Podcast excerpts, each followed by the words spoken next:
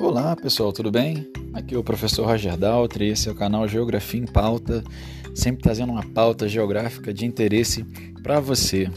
É, galera, deixa eu falar uma coisa importante para vocês. Primeiramente, agradecer é, esses nossos ouvintes, as pessoas que têm é, ouvido, têm compartilhado, inclusive. Algumas pessoas agradeço muito é, o compartilhamento, inclusive, dos podcasts. Aí tem muita gente que está falando coisa bacana para a gente, mandando mensagem. E eu tenho que agradecer muito essa interação, essa participação de vocês e por acreditarem, claro, no nosso trabalho. É, uma outra coisa é uma dica, na verdade, que eu dou. Nós temos um canal também na, no YouTube, o Geografia em Pauta, só que ele com elementos visuais, né? A gente trabalha com os elementos visuais para poder também estar tá facilitando a aprendizagem e que ela se torne cada vez mais efetiva e significativa para você.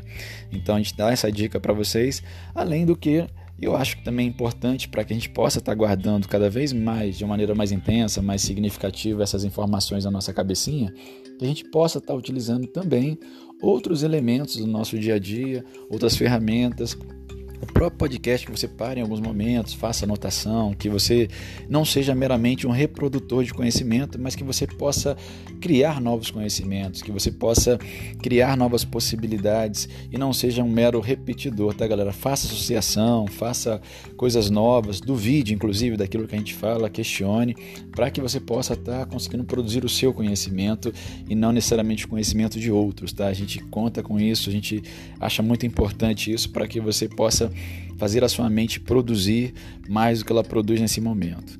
Dado isso, dito isso, hoje a gente vai falar sobre, vai continuar falando, melhor dizendo, sobre a climatologia, né? É um tema bem complexo, extenso, tem muita coisa, a gente vai tentar dar assim dicas de alguns assuntos daqueles que são mais trabalhados para que nada fique para trás. Mas nessa ideia de climatologia, a gente até falou um pouco sobre é, fenômenos climáticos, sobre inclusive El Ninho e Laninha. Acho que a gente vai retomar novamente é, falar sobre isso, porque eu acho que é muito importante, já que estão relacionados a muita coisa no nosso dia a dia. Então vale a pena a gente pensar nesses fenômenos atmosféricos, pensar em alguns elementos da climatologia que estão ligados ao nosso dia a dia, alguns fatores climáticos, lembrando de alguns elementos aí, lembrar da insolação, lembrar da temperatura, da umidade, da pressão atmosférica, que são aqueles elementos que determinam o clima, que estão relacionados ao clima é, de um determinado lugar e os fatores como a latitude, a pressão atmosférica, a altitude, as massas de ar, as correntes marítimas e outros fatores aqui, a vegetação e tudo mais, que a gente já falou aqui, mas que é importante a gente estar tá guardando isso como informação, já que, de maneira geral, elas estão presentes no nosso dia a dia, tá, pessoal? Não estamos falando de coisa distante, não. Estamos falando de coisas que estão no nosso dia a dia. Como é o fenômeno El Ninho, né?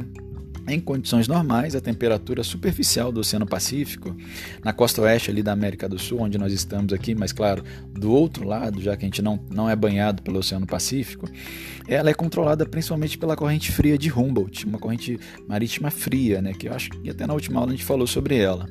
Os ventos alísios vão empurrar as águas superficiais em direção ao Sudeste Asiático, favorecendo um fenômeno chamado de ressurgência, que é a ascensão de águas frias profundas na costa peruana, na costa chilena, vindo de grandes profundidades oceânicas, aumentando, claro, o resfriamento produzido pela corrente fria de Humboldt e produzindo também condições para que haja uma psicosidade de grandes peixes em áreas mais superficiais desse oceano, nessa região, é claro. A diminuição da temperatura na superfície provoca a elevação da pressão atmosférica na costa sul-americana e o aquecimento da água ao longo do Pacífico permite que se forme um núcleo de baixa pressão que controla a precipitação no sudeste asiático. É uma doideira, né? Então, é, há já naturalmente ali um fenômeno que controla a precipitação devido à movimentação da corrente fria, da formação de zonas de baixa pressão, que controla a precipitação no Sudeste Asiático. O fenômeno El Niño ocorre junta, justamente quando se verifica um aquecimento anormal dessas águas, porções da porção central e leste do Oceano Pacífico, nas imediações da, do, nosso do nosso subcontinente na América do Sul, atingindo principalmente a costa do Peru. É, em anos de El Niño, a ressurgência ela vai se tornar dificultosa, até porque a temperatura, é, é, essa ressurgência está relacionada a, inclusive, essa corrente fria e, o, e a força que ela tem para revolver o fundo é, submarino. com o aquecimento das águas superficiais, você tem uma dificuldade maior de piscicosidade na região e, que, e, e, e de, de transformações relacionadas a essas águas frias, essa corrente fria. É, de modo geral, vai ocorrer alteração nos processos de troca de energia e umidade na superfície do oceano na baixa atmosfera. E aí a gente vai ver algumas modificações no clima em escala global, por exemplo, secas mais profundas, mais intensas no sudeste, do, do é, é, asiático, invernos mais quentes na América do Norte, entre outros fatores, tá, galera? Esse fenômeno ele vai durar em média de 12 a 18 meses, com intervalo de 2 a 7 anos, e assim, a intensidade é cada vez é, ocorrendo de cada vez de uma maneira mais diferente, né? Está cada vez mais complicado entender é, qual que é a frequência e a duração média do fenômeno do El Ninho, que é esse aquecimento anormal é, das águas superficiais de uma porção, é, principalmente da porção central, da porção leste do Oceano Pacífico, tá? provocando, como eu falei, mudanças que não estão só necessariamente relacionadas à região mais próxima aqui da América do Sul, mas também ao Sudeste Asiático diretamente.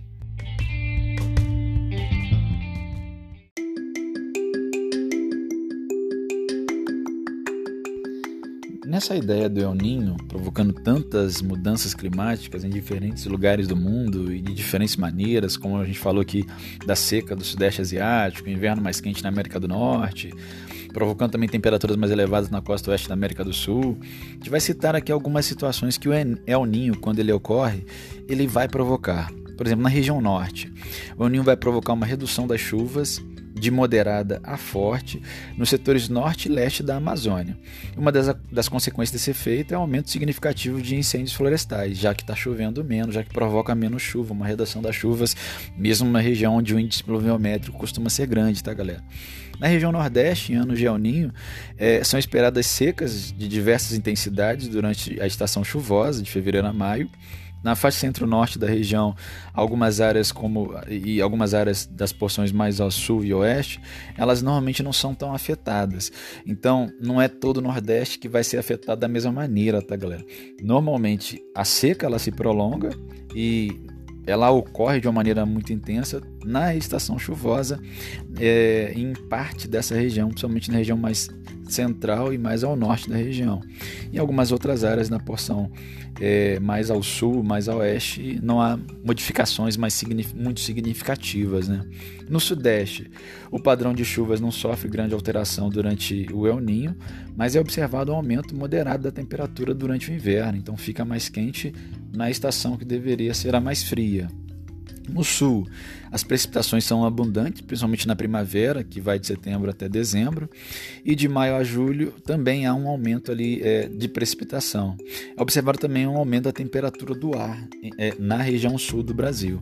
No centro-oeste brasileiro não apresenta grandes efeitos evidentes, né? normalmente a gente não vê grandes modificações, mas existe uma tendência de que, a, de que as chuvas superem quando acontece o El Ninho, a média histórica com temperaturas mais altas, principalmente no sul do Mato Grosso do Sul. Claro que está ainda em processo de pesquisa e tudo mais, mas observa-se essa tendência. No Equador, no Peru, na Bolívia, no Chile, na costa ocidental da América do Sul, as chuvas concentram-se nos meses de verão, de dezembro a março, e principalmente na costa do Equador, ao norte do Peru. Já nas regiões central é, e ao sul do Chile, os maiores índices pluviométricos eles vão ocorrer nos meses de inverno, que vai de junho a setembro. Por outro lado, nas regiões andinas do Equador, do Peru, da Bolívia, a gente vai observar uma redução das precipitações. É, na, na Colômbia, na Venezuela, no Suriname, na Guiana, na Guiana Francesa, as chuvas são reduzidas, com exceção da costa colombiana, que recebe chuvas mais intensas durante o verão, que vai lá de dezembro a março. Então, são vários os, os, os fenômenos climáticos locais que são ocasionados por esse fenômeno climático chamado El Ninho, esse aquecimento anormal das águas superficiais do Oceano é, Pacífico, tá, galera? É, a laninha é o fenômeno contrário, né? É oposto ao El Ninho e ocorre quando se verifica um resfriamento, enquanto o El Ninho é o aquecimento, a laninha é um resfria resfriamento anormal das águas do Oceano Pacífico Equatorial, Central e Oriental.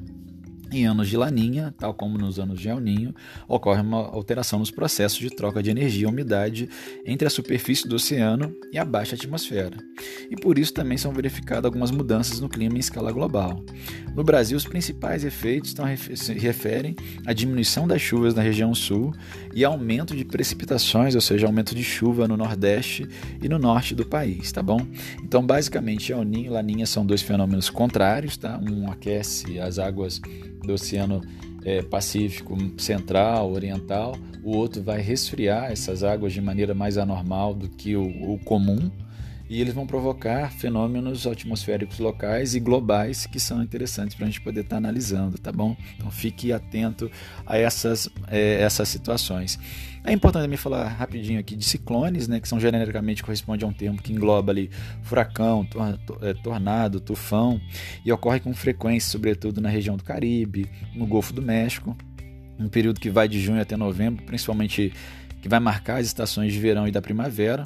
Os nomes vão mudar de acordo com a região que eles vão acontecer. Por exemplo, são denominados normalmente tufão quando ocorre no extremo oriente e no nor é, noroeste do Oceano Pacífico, e são furacões quando atinge o Atlântico Norte e o Mar do Caribe, em, em algumas outras regiões. É, há normalmente a ocorrência desses fenômenos, desses ciclones aí que recebem esses nomes variados, em, em latitudes entre 5 e 15 graus de, norte e sul, embora algumas situações, em algumas situações, possam ser verificados até em altitudes entre 22 graus ao sul e 35 graus ao norte, em função da força da energia da, da, da força da Coriolis, que daqui a pouco a gente vai dar um, um reforço sobre isso, é, ser praticamente nula na faixa equatorial entre 5 graus norte e 5 graus sul. Os ciclones são praticamente inexistentes nessa região é, diretamente relacionada à linha do Equador acima dela, em alguns casos, como a gente colocou aqui, ela vai estar tá acontecendo, tá, galera? É, se formam normalmente quando redemoinhos de vento giram é, em torno de uma região, de um centro de baixa pressão atmosférica, necessitam de alguns componentes básicos, os ciclones, para poder estar tá, tá se formando, tá? tá com, tais como é, umidade, calor, temperatura, que normalmente a temperatura da, da água superficial dos oceanos tem que estar acima de 26 graus, exceto os tornados que se formam somente sobre o continente. Tá? O tornado é um tipo de ciclone, mas ele acontece no continente. Então, aqueles que se formam no oceano, que são predominantes quando a gente pensa em ciclone, a temperatura do mar normalmente está em torno de 26 graus, 27 graus Celsius. A partir dessa, dessa temperatura, a evaporação na superfície oceânica ela vai se intensificar, o ar, o ar úmido vai entrar em ascensão próximo a um centro que se resfria e vai dar origem a nuvens que podem chegar a mais de 10 quilômetros de altura. Quando esse vapor de água se condensa nas gotículas de chuva, ele vai liberar o calor latente é, de condensação devido à mudança é, de fase da água, e esse calor liberado vai aquecer o ar que ascendente, ascendendo e, e, descendo, e, e descendo progressivamente, vai mudar a pressão atmosférica, vai fazer com que ela diminua no centro é, desse sistema, provocando transformações. Conforme a, a, velocidade dos ventos ela vai aumentando e é, é, vai esse ar circundante ele vai se deslocando em direção ao centro do sistema, ele vai provocando transformações. O aumento progressivo da, da velocidade desses ventos vai provocar, pode provocar a formação de, é, é de ciclones que podem ser necessariamente é, destruidores. Tá? É, acontece em vários lugares do, do, do planeta, é, pode acontecer ciclones tropicais no Brasil. Gente até acredita que aconteceu já um furacão, furacão Katrina, em Santa Catarina recentemente, mas é, são fenômenos que normalmente não estão muito relacionados é, ao nosso dia a dia, não estão tão frequentes na região que nós vivemos, tá? Tem algumas regiões do globo que eles são muito mais comuns.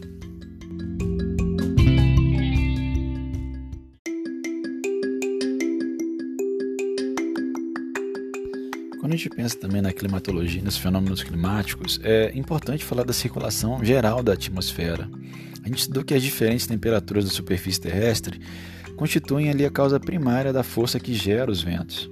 Entretanto, outros fatores contribuem, contribuem né, para uma complexidade dos padrões de movimentação do ar observados na atmosfera. É, entre os fatores que têm grande destaque nesse sentido, incluem sim, os movimentos de translação, a inclinação do eixo da Terra, que são responsáveis pelo aquecimento desigual entre as diferentes estações do ano, a rotação da Terra que promove o aquecimento desigual das áreas terrestres. E além dessa, ainda existem outras causas secundárias né, que interferem na variação de temperatura, movimentação do ar ao longo do planeta, como as forças de viscosidade de atrito, turbulência, a turbulência o relevo o caráter extremamente variável da natureza na superfície da Terra. Então, a gente tem vários fatores. É, na, de acordo com essa ideia de circulação geral da atmosfera, quando a gente pensa em circulação primária, vamos falar de que a gente tem algumas células, como a célula de Hadley, a célula de Ferrel, a célula polar, e todas elas relacionadas, inclusive uma força que a gente chama de força de coro, da Coriolis, que vão determinar aí ventos de longa duração e qual é, é, o direcionamento deles, quais são as suas características gerais. A célula de Hadley, por exemplo, ela ocorre nas latitudes baixas, o movimento do ar em função do aquecimento ascendente sobre o Equador, dirigindo-se no sentido dos polos. É, sobre as latitudes subtropicais, o ar que perdeu o calor subside, retornando para o Equador e a sua superfície. O ar subsidente é relativamente seco, pois perdeu a umidade a partir da região equatorial durante a ascensão. Além disso, o aquecimento durante é, a descida reduz ainda mais a umidade relativa do ar. Consequentemente, essa zona de subsidência é a zona em que situa grande parte dos, desertos. Então, devido às questões é, dessa subida, dessa ascensão e dessa subsidência do ar e da perda da umidade constante, onde você vai encontrar a célula de Hadley, você vai ter ali a presença de grandes regiões é, desérticas. Nós vamos ter, por exemplo, ventos alisos e contralisos correspondendo às enormes e constantes correntes de ar nessa região. Elas vão resultar da ascensão de massas de ar que convergem dos trópicos, que são áreas que a gente considera de alta pressão atmosférica, para a região equatorial, que é uma região que a gente considera de baixa pressão atmosférica. Os alísios do hemisfério norte movimentam-se de nordeste para sudeste, sud nordeste para sudoeste. A umidade vem ao longo de sua trajetória transportando-a para a região equatorial e contribuindo para a maior umidade dessa região. Em função do efeito da Coriolis, os ventos alísios dirigem-se de nordeste para su sudoeste no hemisfério norte, de nordeste para sudoeste no hemisfério norte e de sudeste para noroeste no hemisfério sul. A região onde os alísios se encontram é caracterizada por temperaturas elevadas e baixas pressões atmosféricas, portanto é constituída de um ar calmo que carrega o título de doldrums ou calmaria equatorial por parte de grande da maior da, da, da maioria dos, navega, dos navegantes, navegadores. Já os ventos contralísios são secos e são responsáveis pelas calmarias tropicais. Sopram do Equador para os trópicos em altitudes elevadas. É importante então a gente diferenciar que os ventos alísios são aqueles ventos que vão soprar é, dos trópicos, seja o trópico de, de Capricórnio ou o trópico do, do, de, de Câncer, em direção à linha do Equador. Já os ventos contralísios são os que sopram do Equador em direção aos trópicos. São dois tipos de ventos de longa duração, de longo curso, que têm características diferentes, tá, galera? E que vão gerar modificações é, significativas nessa região. Então, guardem aí. Alísio, do trópico para o Equador, contralísio do Equador para o trópico, tá? É importante a gente deixar guardado na nossa cabecinha essas é, é, é relações. É, inclusive também que os ventos alísios eles ajudam muito é, a levar umidade para a região equatorial, levando é, um, um, um, conforme vai passando pelo caminho a umidade que está presente no ar atmosférico local. A célula de Ferrel é uma célula das latitudes médias. Ela vai estar ali entre 30 graus norte, 60 graus norte e entre 30 graus sul e 60 graus sul. Então ela já difere da célula de Hadley, porque a célula de Hadley está mais ligada à região intertropical, a linha do Equador e os dois trópicos. A célula de Hadley, a célula de Ferrel, ela está numa região de latitudes médias, de 30 a 60 graus norte ou sul. É formada nas latitudes extratropicais. Ela move-se em direção aos polos, portanto, a sua direção é oposta à célula de Hadley. para leste junto à superfície no sentido do Equador para oeste em altitudes, fechando a circulação por subsidência nos subtrópicos.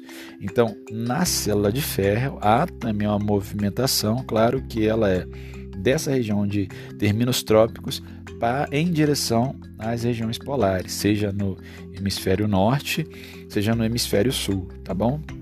Célula polar é uma circulação pouco conhecida ainda, pouco difundida. Sua posição média está entre as latitudes de 60 graus norte e 60 graus norte, e 60 graus sul e 90 graus sul. Nessa célula, o ar sobe, diverge e se desloca em altitude em direção à região dos polos. Uma vez sobre os polos, o ar arrefecido ele vai descer, ocasionando regiões de alta pressão, já que esse vento frio está descendo à superfície nas regiões polares. Nestas, o ar diverge para fora do centro de alta pressão e retorna para o sul, fechando uma circulação atmosférica. Então, o vento vai é, da região do círculo polar em, em direção ao polo e volta, tá, galera? Ele vai, inclusive frio, desce e volta em direção à região do círculo polar. É, então, essas três grandes circulações primárias, é, a célula de Hadley, que vai estar tá na, na baixa, na região de baixa é, latitude, a célula de ferro, que está na região de média latitude, e a célula polar na região de alta é, latitude, são é, circulações primárias que estão relacionadas a variados fenômenos atmosféricos no nosso dia a dia e é importante que a gente possa entendê-las. Tá? É, há também algo que se chama de força da Coriolis. Na análise dos movimentos pela física, é muito comum a consideração que a Terra é um referencial iner, inercial, inercial ou inerte, né? Isto é, ela não está sujeita a nenhuma força resultante e, portanto, ela não sofreu nenhum tipo de aceleração. Contudo, o planeta possui dois tipos de movimentação que todo mundo conhece muito bem, que é a translação e a rotação. E há processo de aceleração envolvendo esses dois movimentos. Para pequenas massas, pequenas distâncias, movimentos próximos à superfície, essas acelerações são imperceptíveis e podem ser desprezadas. Daí vem a suposição de que a Terra é um referencial inercial, e por esse aspecto todas as leis de Newton seriam inválidas.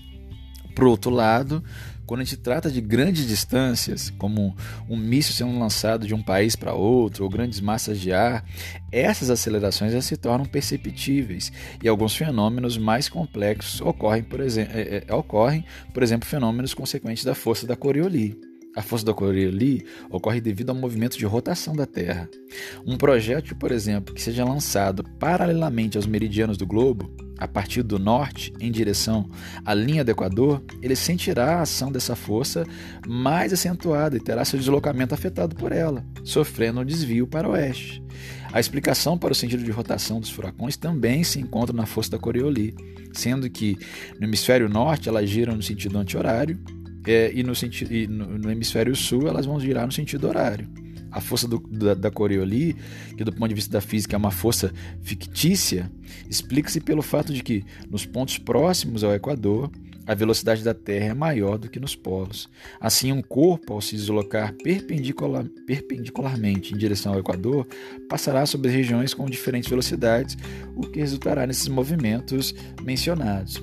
Basicamente, a gente vai ter ali, em, em ventos de longo curso, como são os ventos que a gente vai observar é, que são criados nessas zonas, como a gente acabou de falar, a gente vai ter uma inclinação nesses ventos. Eles não vão seguir retos em direção, por exemplo, quando a gente tem é, na célula, célula de Hadley lá, os ventos alísios ali saindo do trópico indo em direção à linha do Equador. Eles não vão seguir retos em direção à linha do Equador. Eles vão ter um desvio para o oeste e esse desvio se dá pelo movimento de rotação terrestre, porque é, com essa grande massa que a gente tem aí, essa rotação ela faz com que essa grande massa de vento é, ela seja direcionada para o lado, tá, galera? E vai formar o que a gente chama de força da Coriolis, ok?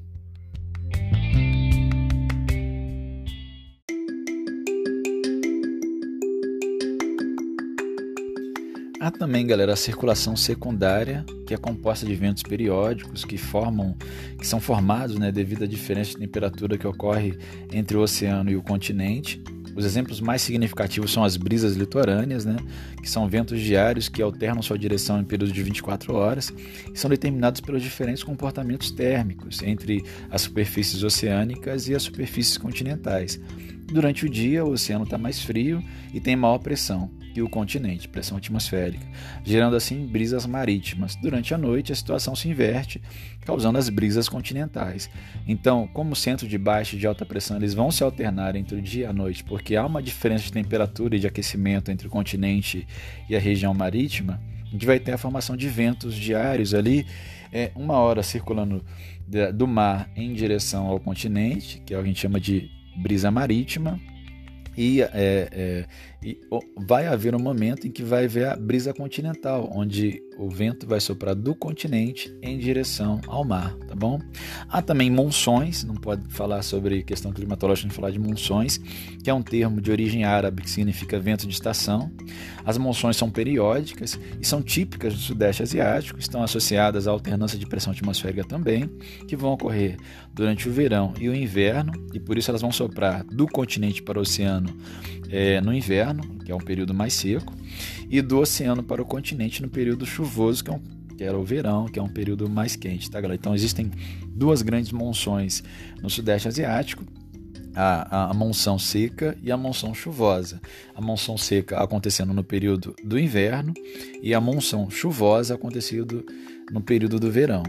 Há também a circulação terciária, que é composta de ventos que sopram regularmente em determinadas regi regiões do planeta e que possuem causas muito particulares, como o vento Bora, que sopra do Ártico em direção à Europa, é um vento frio e é seco.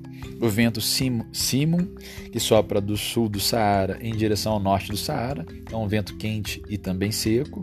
O vento Minuano, que sopra da Patagônia, chegando ao Uruguai e ao sul do Brasil, que é um vento quente e seco, tá, galera? Então, essa circulação terciária está ligado a variados fatores e são ventos muito específicos de algumas regiões. É importante também falar de zonas de convergência, como a zona de convergência intertropical. As regiões de baixa latitude elas vão, vão apresentar uma baixa pressão atmosférica devido às temperaturas mais altas nessas regiões. É, nessas regiões está localizada uma zona de convergência intertropical, chamada também de Zecite. Para essa área convergem massas de ar formadas nos trópicos que transportam umidade, gerando chuvas convectivas com, com maiores índices pluviométricos. É, a Zecite acompanha o equador térmico, é, que é uma isotérmica máxima, máxima nas adjacências da linha do Equador e em seus deslocamentos sazonais, né, elas vão alcançar uma posição mais ao norte durante o verão e uma posição mais ao sul durante o mês de abril eh, no hemisfério norte. A, a, posição dela também varia muito em função de outros fatores, tais como a continentalidade, maritimidade, a vegetação, relevo, então ela é complexa, né?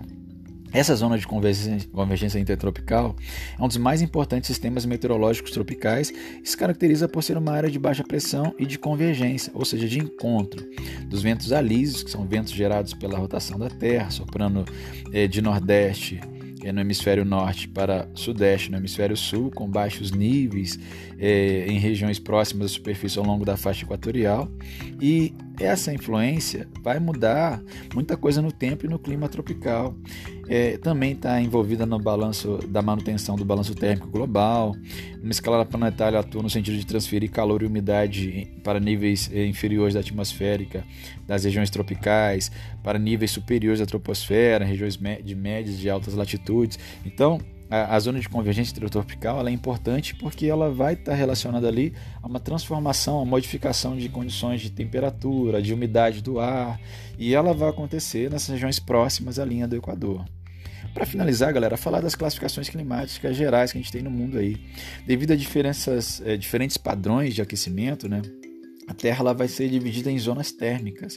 E de modo a facilitar a análise e a distribuição dos, dos, dos tipos climáticos, a gente é, divide, de acordo com o comportamento global da temperatura e da latitude, é, grandes zonas térmicas do planeta. A zona polar do norte e a zona polar do sul. A zona temperada do norte, a zona temperada do sul, a zona tropical do norte e a zona tropical do sul. Então nós vamos ter zonas térmicas quentes, te zonas térmicas temperadas, zonas térmicas frias, zonas térmicas é, de transições climáticas, zonas térmicas indeterminadas, de acordo com a posição que, é, de latitude que essa região vai ter. Por exemplo, na zona, zona térmica quente, ela vai variar da latitude 23 graus norte à latitude 23 graus sul. É aquela que está localizada entre os trópicos. Nela existem basicamente três grandes tipos climáticos: o equatorial, que apresenta temperaturas elevadas, muita chuva, chuvas abundantes durante o ano todo, baixa amplitude térmica diária, ou seja, baixa diferença entre a maior e a menor temperatura e essas altas temperaturas são explicadas pela baixa latitude. As precipitações estão ligadas diretamente à convergência dos ventos alísios, pela elevada evaporação, muitas vezes pela evapotranspiração, como é o caso aqui do Brasil, da região da floresta amazônica e tudo mais.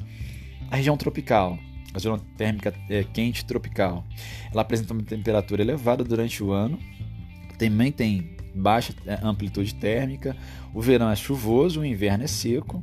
E as temperaturas elevadas são relacionadas também a principalmente a posição de latitude que elas vão ter. A questão da precipitação ser irregular, é, com o inverno mais seco, se deve, claro, a, a gente ter ali é, uma circulação geral da atmosfera, a atmosfera que alterna massas úmidas no verão, as massas equatoriais, e massas secas no inverno, que são as massas tropicais.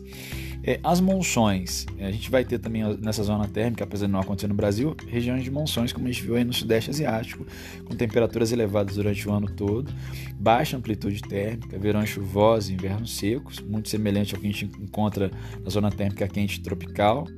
É, elevadas temperaturas são explicadas pela baixa latitude e as precipitações ocorrem em função da alternância dessas massas úmidas que vão se deslocar do oceano para o continente e o período seco é quando elas, é, são, elas vão do continente para o oceano. A zona térmica temperada, elas vão ocorrer entre a latitude 23 graus norte e é, é, a, até a 67 graus norte é, e da 23 graus sul até a 67 graus sul. Basicamente, ela vai apresentar é, os tipos climáticos relacionados ao oceânico, que tem verões quentes, invernos a menos, amplitude térmica moderada e chuvas distribuídas ao longo do ano.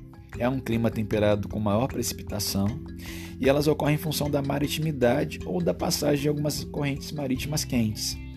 Nós temos na zona térmica temperada também o, é, a região continental, que tem verões quentes e invernos frios, grande amplitude térmica, quatro estações bem definidas, com chuvas no verão é, e elevada variação térmica que ocorre devido ao efeito da continentalidade e o distanciamento do oceano. Também temos nessa zona térmica temperada climas mediterrâneos, né? então tem relação com verões quentes e secos e invernos amenos e chuvosos. A amplitude térmica é moderada e é o clima temperado de menor precipitação. Zona térmica fria, normalmente vai acontecer entre a latitude 66, 67 graus norte ou sul até a latitude 90 graus norte ou sul. É caracterizada por regiões onde é, estão os círculos polares, né? Então você só tem um clima lá basicamente, o clima polar. Esse clima apresenta invernos longos, rigorosos, verões muito curtos e amenos, se é que a gente pode falar que são amenos, além da elevada amplitude térmica anual. As baixas temperaturas e a precipitação ocorrem em função da elevada latitude que essas regiões vão ter. A zona térmica indeterminada. Nelas existem tipos climáticos que ocorrem em mais de uma zona térmica, como climas desérticos, onde você tem temperatura elevada durante todo o ano, com grande amplitude térmica, chuvas escassas, muitas vezes irregulares. É, isso vai acontecer devido, devido, principalmente à circulação geral da atmosfera, a barreiras orográficas, a correntes marítimas. Então a gente tem a, a fenômenos de continentalidade que vão gerar essa é, criação de, de climas desérticos. Tá? É, climas de montanha, em função da altitude da altura do relevo, as temperaturas são menores quando comparadas às outras áreas da mesma latitude.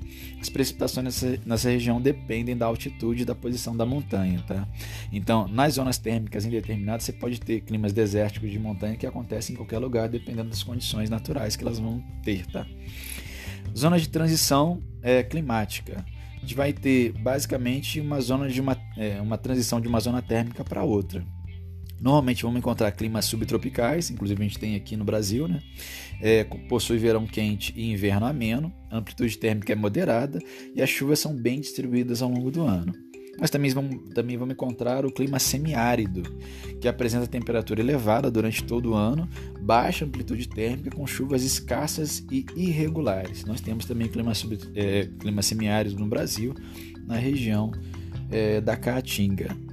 Climograma, tá, galera? É importante falar de climograma, já que é, a gente vai observar vários climogramas no nosso dia a dia, nas nossas avaliações do nosso dia a dia. Ela funciona como um gráfico que representa ali a distribuição de chuva ao longo do ano e a temperatura que a gente vai ter também ao longo do ano. Do lado esquerdo, como padrão, você vai encontrar a precipitação, uma coluna com a precipitação. É, embaixo você vai encontrar letras que representam as, os meses do ano, são 12 letras, cada uma vai é, de janeiro a dezembro, a primeira é J, a última é D, cada uma representa um mês do ano. É, essa coluna que se forma, inclusive, determina a precipitação, quanto chove em milímetros anuais, você vai observar do lado esquerdo. Do lado direito, você vai ter uma grande coluna com a temperatura em graus Celsius. É, e assim, é, essa linha que vai do início ao fim é a linha de temperatura. Você vai olhar ela do lado direito para determinar que tipo de é, é, clima está associado a esse climograma, tá? Nós temos climas como o clima equatorial, tropical, as, o clima de monções, clima desértico, mediterrâneo, temperado oceânico, temperado continental, clima polar, subtropical, clima semiárido.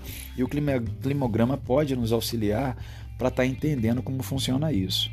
É, Para finalizar de fato, vamos falar sobre os principais tipos climáticos no Brasil. Tá? No Brasil a gente vai encontrar uma grande variedade climática.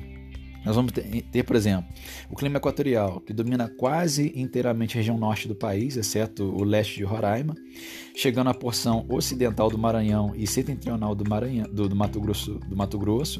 O clima equatorial ele se caracteriza por apresentar temperaturas elevadas durante todo o ano e pela média do mês mais frio ser normalmente acima de 24 graus Celsius. Sua amplitude térmica é baixa, estando quase sempre na faixa entre 1 e 3 graus Celsius.